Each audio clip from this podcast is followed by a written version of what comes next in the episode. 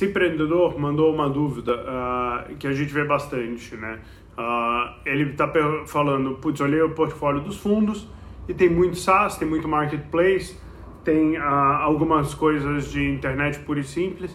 Por que, que os fundos não investem mais em coisas que, tem, que exijam investimento em ativos físicos, tipo o WeWork? E a questão é simples, tá? os fundos não fazem isso porque esses ativos eles têm um risco bastante maior. Além do risco dele dar certo, ele tem o risco de, como ele precisa de muito capital para se desenvolver, ele pode uh, comprimir o cap table embaixo, né? O cara que entrou no Series A e no Series B, uh, como essa empresa vai ter que levantar centenas, dezenas, centenas ou bilhões de dólares, ele pode virar pó no cap table, né? Você vai levantando tanto dinheiro e, e, se você tem dificuldade de levantar, você esmaga os investidores anteriores, eles viram pó. Uh, além disso, na hora que eu boto uma rodada de Série A, eu já reservo o meu prorata, né, o dinheiro para fazer a minha, o meu prorata no Série B. Se eu investir 5 milhões no Série A e tenho 20% da empresa, o Série B ali sendo de 15, significa que eu vou ter que botar 20% de 15 milhões de dólares, ou mais 3 milhões nessa empresa. Agora, se essa é uma empresa que precisa fazer no Série B de 200 milhões de dólares, significa que os meus 20% são 40. E aí, muitas vezes, isso não cabe dentro do meu fundo, né? Imaginando um fundo de 150, uma coisa é eu ter 5 no Série A e 3 no Série B, eu tenho 8 milhões de dólares na empresa. Numa empresa onde eu boto 5 no Série A e tenho que botar 40 no Série B, eu botei 45 no fundo de 150, ou seja, eu aloquei 30% no fundo num único ativo, ainda com nível de risco muito alto. E, e, e essa é a grande dificuldade dos fundos de Série A, a investir em ativos que demandam muito capital.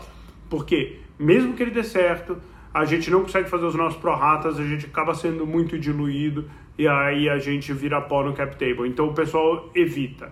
Aqui quando você coloca os exemplos, eles são bastante diferentes como modelo de negócio, né? Você pega a, WeWork, sim, ela exige bastante capex, mas ela não compra os ativos uh, e é um mercado grande, né? Ela, ela faz, ela investe a reforma, mas os ativos normalmente são leases de grande, de longo prazo, até para diminuir a necessidade, de capital. Se a gente tivesse que comprar os prédios, as lajes, essa necessidade de capital seria ainda maior. Do outro lado, você tem coisas, uh, você se refere aqui a rent, rent né, que é aquele aluguel de, de, de guarda-chuvas, que eu não acho que ali a dificuldade deles seja o ativo físico. Eu acho que ali a dificuldade deles de levantar é muito mais o tamanho de mercado. Uh, outros casos interessantes de exigir muito ativo físico né, e muito capex por isso é, é, é o pessoal de patinete. Esse pessoal tem essa dificuldade. Eles demandavam muito dinheiro para chegar em escala, para conseguir construir uh, o use case com frequência suficiente e todos eles tinham no play deles que eles iam chegar em tanta escala que eles iam conseguir uh, mudar a fabricação desses ativos, seja para ter baterias mais longas, seja para ter ativos mais resistentes ou custo mais barato. Uh, e, e fundamentalmente elas não conseguiram chegar nessa escala para conseguir essas três variáveis de forma a viabilizar um modelo de negócio. Então, eu acho que são problemas diferentes mas uh, o seu ponto é super relevante.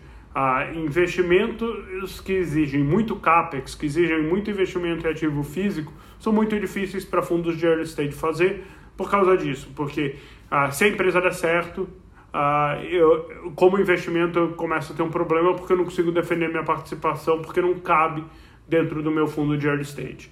Espero que ajude. se tiver mais dúvidas, manda aqui embaixo e a gente vai conversando. Obrigado.